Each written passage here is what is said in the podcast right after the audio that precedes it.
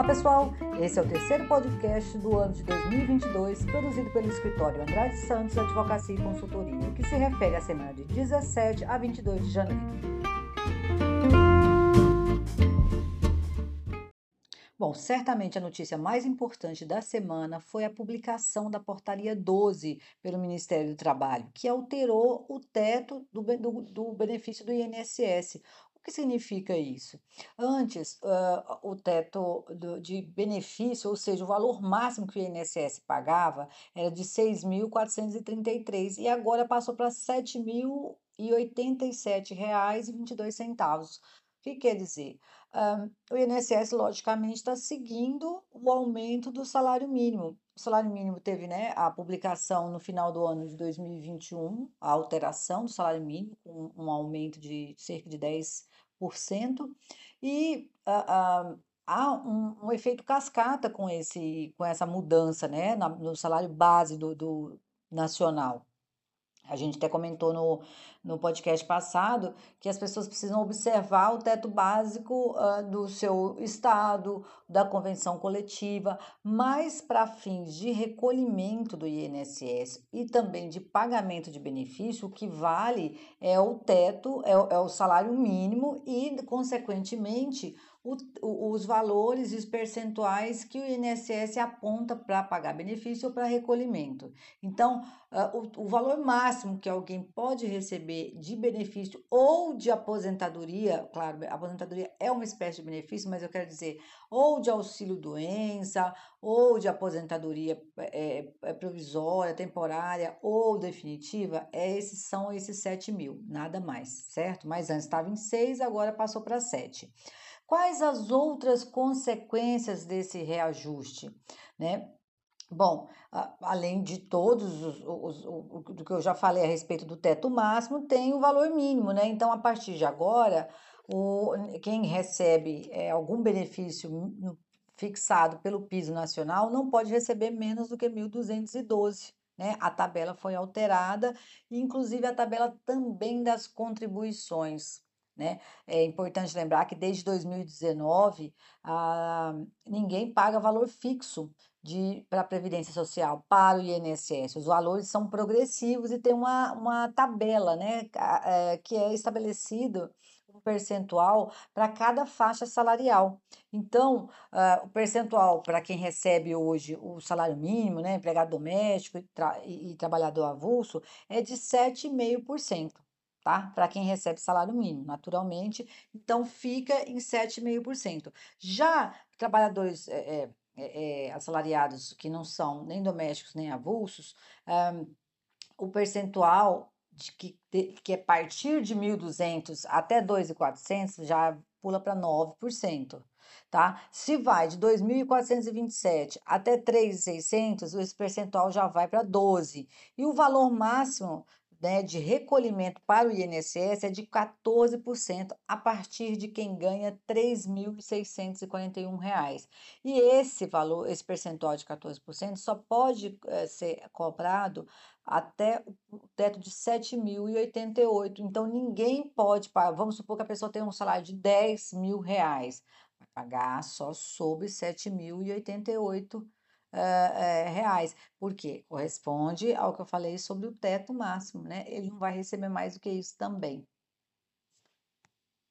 Então, é, esse, esse, são só um, são alguns dos exemplos é, do, das consequências dessa publicação que aconteceu nessa semana. Mas tem N outras, né? Como, por exemplo, é, a, a, o pagamento de custas processuais, é, o, o, a adesão à arbitragem. Não sei se vocês sabem, mas a arbitragem é uma, uma forma de negociar direitos trabalhistas, além de qualquer outra seara né, de discussão entre duas partes, a arbitragem ou a mediação pode ser usada. Nós já até trouxemos uma profissional aqui que é mediadora e ela nos trouxe vários esclarecimentos muito interessantes. Mas na esfera trabalhista, é, a arbitragem ela só pode para quem recebe até duas vezes o teto do INSS. Então, se o teto aumentou, naturalmente o salário também para fins de arbitragem aumenta. Então, só quem recebe, por exemplo, atualmente R$ 14.174 é que pode resolver o conflito via arbitragem, ou seja, duas vezes o teto do INSS. Então, ninguém que recebe, a pessoa recebe 10 mil reais, não pode usar arbitragem. Além, é, esse é um dos requisitos da arbitragem, o outro é o ter curso superior, né? Então, é só uma das mudanças que esse teto aumenta, né? Uh, nós podemos é, falar de várias outras, várias formas de, de indenização, de pagamento de multa, tudo fica é, calculado em cima desse teto. Por exemplo, no caso, né, continuando aqui no, na esfera trabalhista, agora processual, quando alguém é, é acusado é, de litigância de má-fé e o valor da causa não for muito alto, for um valor baixo, a multa de litigância de má-fé pode chegar aos dois vezes, duas vezes o teto do INSS, os mesmos R$ 14.174. Então, é, é, é, essa publicação foi muito aguardada, porque, embora as pessoas já soubessem o valor do salário mínimo, não é algo assim, ah, eu sei o valor do salário mínimo, então todos os cálculos vão ser por aí. Não, é preciso realmente esperar essa movimentação do Ministério do Trabalho em conjunto com a Previdência Social, porque é ela que estabelece via normativa mesmo, né, através de, um, de uma portaria, quais são os percentuais, qual é o valor de teto, qual é o valor mínimo de, de pagamento de, de contribuição, qual é o, o, o teto máximo e, e, as tabelas de contribuição, que são muito importantes, né? Porque, como eu disse antes, não há mais um valor fechado, antes era 8, né? 11, 12, agora tem essa flutuação de 7,5 aí para quem recebe até um salário mínimo, depois já pula para 9, depois 12, depois 14, que é o máximo, né? Mas é, to, toda, é, é, todos esses percentuais são calculados baseados nessas faixas salariais. Então, era preciso aguardar. Então, muita coisa, principalmente do DP, ficou esperando a publicação. Muita gente que tinha benefício para receber, aposentadoria, todo mundo esperando. E olha só quando saiu, né? Já, já no final do, do no começo da semana, dia 17 né? É, na, na, verdade, é, é, foi publicada no dia, na, no dia 20, né? É só a portaria que tem a data do dia 17, mas a publicação mesmo, ou seja, a vigência dela como foi publicada agora, dia 20, é, dia 20 de janeiro. Outra coisa que refletia era no, no próprio e-social. Os eventos de folha de pagamento é, estavam todos parados, aguardando a publicação e a, a atualização dos sistemas, né? Então, antes de, de haver essa, essa atualização via portaria, o e-social estava ali congelado, aguardando para que, uma vez sabido, a, os técnicos pudessem atualizar o sistema com os novos valores e aí sim poder rodar. Então, muita gente com, com rescisão contratual, esperando aí para poder fazer os cálculos de recolhimento previdenciário, né? E, e, sem poder fazer, aproveitando os 10 dias, enfim, muita gente fez é, né, de sua própria conta e pode haver diferenças para mais e para menos a benefício ou, ou em contrário ao empregado. Então, é, é, o governo poderia sempre fazer algo que fosse um pouco mais é, célere para acompanhar a publicação do, da, do salário mínimo, já fazer também a, a a, a publicação do, do, dos, dos reajustes do INSS, né? Mas infelizmente esse ano só saiu agora, 20 dias depois, e muita gente vai pagar um preço por isso. Mas agora saiu, então nós já podemos rodar as rescisões, a folha daqui, né, oito dias, então vai, tá, vai dar tudo certo. E outro assunto que tem é, vindo, veio bastante essa semana para o escritório, como na forma de dúvida, e que eu entendo que os esclarecimentos aqui pelo podcast vão aproveitar a todos, é sobre a Covid, né? Essa nova variante Omicron que tá, explodiu aí, né, do final do ano para cá e os reflexos dela nas relações trabalhistas, como proceder, como fazer, né? os empregadores, os empregados, todos atônitos, porque novamente o governo atrasado em, em, em, direcionar aí as dúvidas e ao contrário, nós temos aí uma nova diretriz do Ministério da Saúde a respeito do afastamento. Por quê? Ah, o ano passado, com aquelas antigas cepas, o Ministério da Saúde tinha a recomendação do afastamento de 14 dias. E hoje, atualmente, ele recomenda o afastamento de cinco dias para assintomáticos, ou seja, pessoas que têm o vírus e não, e não é, manifestam nenhum tipo de, de, de, né, de sintoma, e aqueles sintomáticos sete dias. Pois bem, vamos do, começar do começo, né? O, pelo, por uma pergunta mais simples possível. O empregado liga e fala: Olha, eu estou com sintomas aqui que pode ser de Covid. Eu falo pode ser porque nós temos aí uma gripe também, uma nova cepa, em que o, a, os sintomas são muito parecidos com a, a Omicron. Então, há uma confusão aí natural e, na dúvida, pense que é a Covid, viu, gente? Na dúvida, é Covid, porque são é, é, é, a proporção de Covid, de gripe, a Covid está ganhando e está ganhando disparado. Nós temos aí uma nova onda, o governo não fala nisso, não há uma, uma, uma manifestação expressa nesse sentido, e ao contrário, nós estamos vivendo tal apagão aí de dados, né, em que nós não temos informações é, oficiais seguras, mas nós temos a nossa realidade. As pessoas conversam e eu não entendo que não tenha nenhuma família ou empreendimento em que as pessoas todas não estejam com Covid ou alguém próximo tem. Então, o que fazer nesse caso? A pessoa liga e informa: olha, eu estou com sintomas, eu vou amanhã trabalhar? Não, pessoal, não deve. Eu, recomendo que não aceite essa pessoa no ambiente de trabalho, tá? Se ela é remota, ela precisa fazer o teste. Se ela é, é, presencial, não permita que ela, volta, que ela volte antes do teste. O teste, de quem é a responsabilidade? Se for feito no particular, o empregador precisa pagar. Se for feito na rede pública, melhor. Mas é que hoje em dia a rede pública está sobrecarregada, né? Então, a outra dúvida também muito comum é doutora, o, o, o aceito o, o, só o exame ou eu preciso do atestado médico? Aceitem os exames, tá? Eu entendo que, mesmo que a lei é muito clara quando diz que, que prevalece é o exame, neste caso da Covid, nesse, nessas épocas de pandemia, eu acredito que, que a, a a, a, só a simples testagem, o resultado do teste já vai ser o suficiente para estar todo mundo amparado. Pois bem, então vamos lá. O, outra dúvida muito interessante que surge é a respeito do trabalho, né? A pessoa está no teletrabalho ou, ou, vai ser mandado pa, para casa, ela testa, ela está ela tá no teletrabalho, ela pode continuar trabalhando com um teste positivo? Muita gente acha que se a pessoa está assintomática e está no teletrabalho, no home office, ela pode continuar trabalhando. Eu não acho. E a minha, o meu posicionamento é de completa segurança nas relações trabalhistas. Eu não gosto no ambiente inseguro das relações inseguras. Então a minha recomendação é, mesmo estando no teletrabalho, se testou positivo, interrompe a função, interrompe a tarefa. Por quê? Nós não sabemos hoje ele está sintomático, se amanhã ele começa a ficar sintomático e vai é, ter essa, essa situação. Ah, mas meu empregador pediu que eu continuasse trabalhando, mesmo com a testagem positiva, porque eu estou no home office.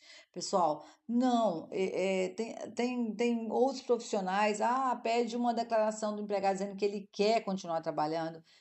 Olha, é, nós sabemos que é, o empregado ele vai, né, é, é, como, como que eu posso dizer?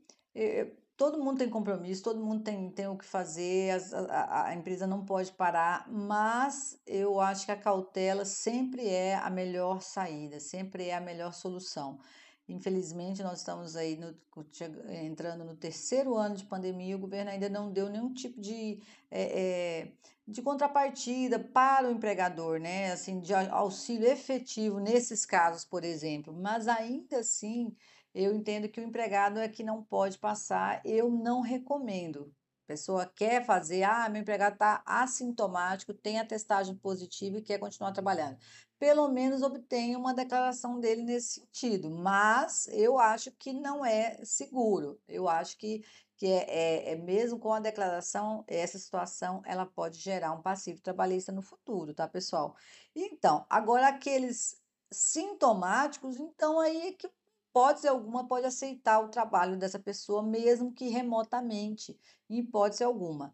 Agora, falando dessa atualização, nós estamos com uma nova cepa e a, a, respeito da testagem e do prazo de afastamento. Aí eu acompanho essa, esse novo entendimento da, da, do Ministério da Saúde, que recomenda cinco dias assintomático testou, já não está transmitindo mais, eu acredito que possa voltar ao trabalho, tá? Pessoal, mesmo remoto ou, ou presencial, está assintomático, cinco dias é, é, né, da, da última testagem positiva, passou cinco dias, assintomático, fez um novo teste, deu negativo, volta a trabalhar. Não precisa esperar mais os 14, na minha opinião, e acompanhando aí o que a portaria do Ministério, do, do Ministério da Saúde entende.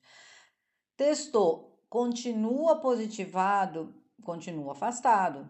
Aí, com sete dias, esse para a pessoa com sintoma.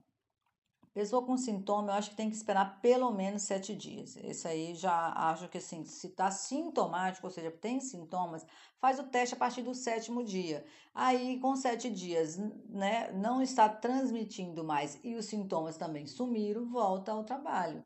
Agora, deu sete dias, permanece nos sintomas, permanece contaminante, continua suspenso, é, é, nesse caso, é importante aí já começar a pensar numa forma dele receber um atendimento médico, porque tudo que eu estou falando agora é, é, é, recomendável que o empregado nem procure atendimento médico, salvo se os sintomas começarem a incomodar de uma maneira que você vê que há um, é um agravamento da doença, lógico, tem que ir buscar a, a, a apoio médico. Agora, os sintomas estão, estão sob controle e o empregado é, manifesta sintomas, mas não tá, não tá ruinzinho. Passou dos sete dias, eu recomendo o, o que, que, pegue um atestado em que o médico diga quanto tempo precisa ficar afastado, porque isso pode passar de 15 dias. Se passar de 15 dias, nós sabemos que precisa ser encaminhado para o INSS pagar os salários a partir do 16º dia. Então, sem um atestado, aí nós é, temos o problema da legalidade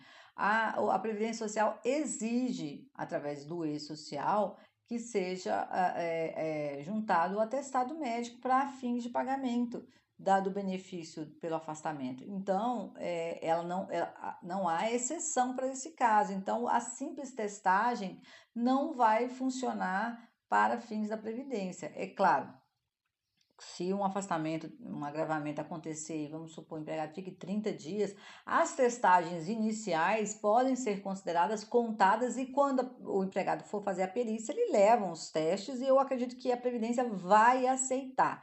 Mas para dar entrada no 16º dia no sistema do meu INSS, sistema previdenciário, eu recomendo que haja um atestado, pessoal, um atestado médico, né, com, com o CID da, da, da Covid, do Covid. Então, é, aí depois, quando ele for para perícia, aí sim ele leva os, os, os, testes, né, os exames com o resultado positivo, e eu acho que supre a, a, a, a né, todo para cobrir todo o período de afastamento eh, vai suprir a ausência do atestado, tá? Mas é, remoto ou presencial, sintomático, em hipótese alguma permite que o empregado trabalhe, pessoal. Ah, mas ele está de home office, mesmo assim, eu acho que não deve de maneira alguma é, aceitar que o empregado trabalhe doente.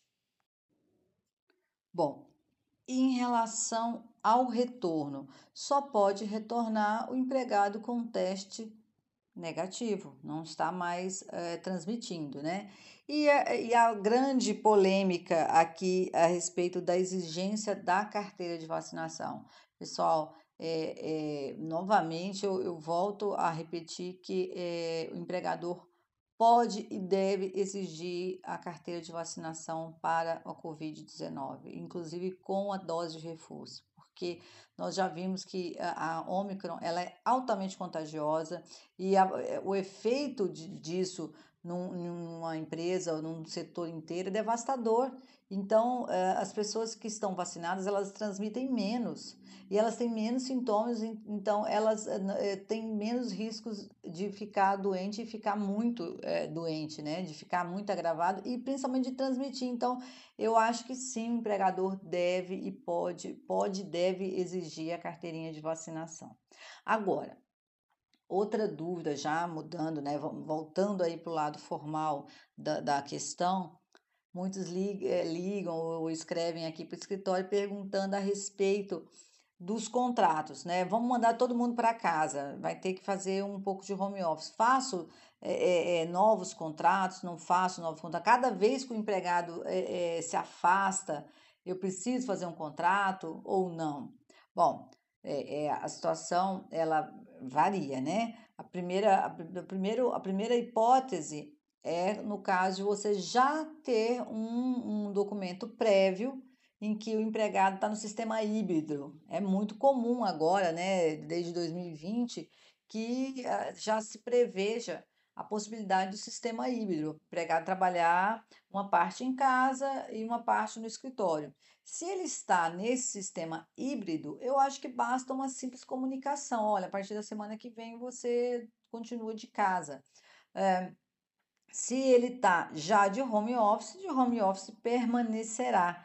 E se a, a, a, ele está no ambiente é, físico da empresa, aí eu acho que é possível aditivar o contrato e nesse aditivo, uma única vez, estabelecer a possibilidade de haver as comunicações posteriores, né, de retorno e de afastamento, de maneira mais simples, né, sem precisar fazer novamente um termo completo em que conste, inclusive, ah, é, as decorrências dessa, desse afastamento ou desse home office, né, que é, é como que fica o vale alimentação, como que fica o vale transporte, então ah, ah, a, a, o custeio. Então, se você no primeiro uh, aditivo você já estabelece que em caso de, de possibilidade de, de, né, você vai, claro, estabelecer uma data, uh, uma data básica, ali, uma data de retorno provável. Se isso acontecer, você pode também estabelecer que, mesmo após a data de retorno provável, se houver necessidade de retornar ao teletrabalho, de retornar ao, home office, já estabelece quais que, que vão valer as mesmas regras ou não vão valer. Então, eu acredito que, é, embora o teletrabalho já exista lá, né, desde a reforma trabalhista de 2017, mas com muitas exigências, eu acho que, por conta do período pandêmico, os contratos que sejam, né, os aditivos que sejam menos formais, que, que não obedeçam todas as, as, regras ali de prazo, de prazo, tá, pessoal? Que estão na, na, na CLT atualmente, se for um pouco mais simplificado, eu acredito que vai valer, vai trazer segurança jurídica para as partes, porque nós estamos num período de exceção, não estamos em tempos normais. E em tempos de exceção, a gente acaba tendo que tomar providências de exceção, providências que não são exatamente o que consta na lei. E para isso, o acordo coletivo também é uma excelente ferramenta tenho recomendado aos meus clientes que mantenham lá algumas das, das, das regras que foram estabelecidas em 2020 através de medida provisória, que, que dá uma flexibilidade para o empregador em afastar o empregado. Então, aquelas regras que não ofendam né, as, as proibições da lei, é, ou regras de, de sanidade, eu acredito que elas, através de acordo coletivo e depois ratificadas individualmente, elas têm total validade, traz segurança, podem ser adotadas.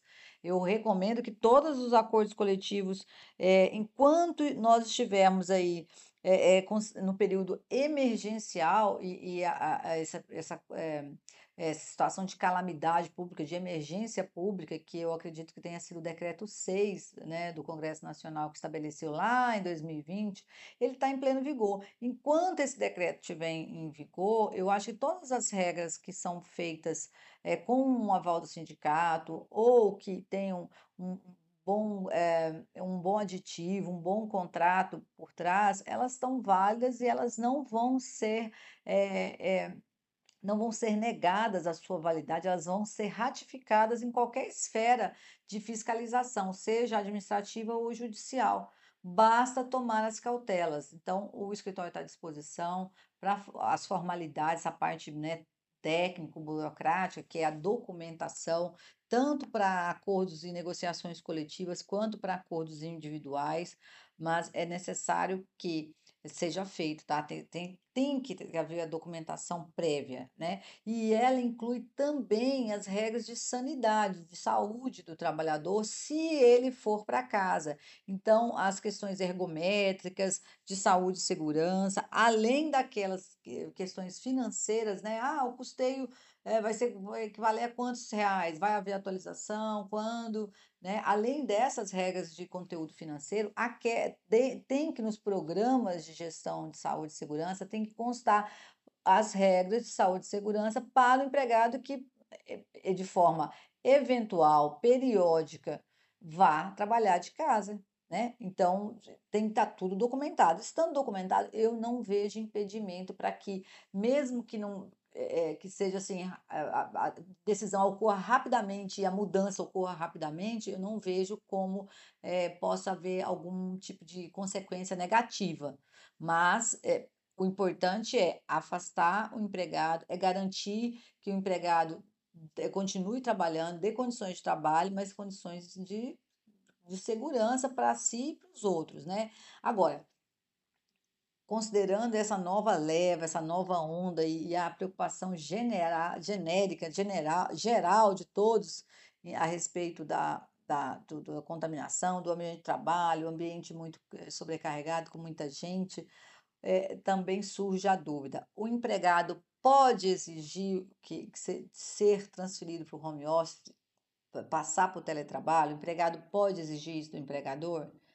Não, a resposta é que ele não pode, nenhum empregado pode ditar a, eh, como será a distribuição das tarefas, como vai ser, a, a, a qual é a, diretriz do trabalho, né? Essa, essa, essa, esse privilégio é exclusivo do empregador, é ele quem direciona o formato que vai ser ele que tem o um poder diretivo, ele que vai entender a melhor forma de, fazer essa distribuição de tarefas. Então, o mais empregado pode solicitar, ele pode expor os motivos, né, e até trazer sugestões para o empregador para que isso seja acabar acontecendo. Mas, como eu disse antes, é o empregador quem determina, né, quem, de, quem decide e é bom que ele decida de maneira que proteja a todos, né? É, também é, promover um ambiente arejado, exigir as regras de segurança, o uso da máscara, o distanciamento, tudo isso faz com que é, seja possível a manutenção do trabalho presencial, né? Mas é, eu devo confessar que aqui no escritório nós optamos por retorn, retornar ao trabalho remoto. Na verdade, como houve a, a, o recesso forense, todos foram para casa, mas nós não retornamos, nós permanecemos no sistema híbrido, né? Então sempre tem alguém no escritório, mas não todos, optamos todos por porque tem o deslocamento, né? Tem outros fatores aí, então é, é, não é uma quarentena, mas é uma precaução a mais. Então, esse é um exemplo que estou dando interno aqui, mas que pode ser estudado para aquelas atividades em que seja possível, né? O teletrabalho. No caso da advocacia é possível mas infelizmente nós temos outras em que isso não acontece, e aí, se o empregado está com sintomas ou está com Covid, tem que ficar afastado e o empregador é que arca com as consequências, pelo menos na primeira quinzena de afastamento. Eu acho que o importante nessa questão do Covid é o bom senso, né? O bom senso do empregador e principalmente do empregado quando diz respeito à própria saúde. Né? Todos precisam ajudar. É, é, em caso de pandemia, o esforço é sempre coletivo, nunca se deve pensar no individual prevalecendo pelo, sobre o coletivo. Então, tudo deve ser pensado de maneira a proteger a coletividade e não apenas o indivíduo, porque nós estamos num período pandêmico, né? Então, o bom senso do empregador e do empregado e é, sempre tem em mente que a vida vale mais do que qualquer outra coisa. Eu acredito que com essas duas ferramentas na cabeça, com esses dois, essas duas diretrizes, é possível é, atravessar também novamente mais essa fase aí que nós estamos vivendo com o mínimo de perdas, né? Que é o objetivo é esse, perder menos pessoas para essa doença.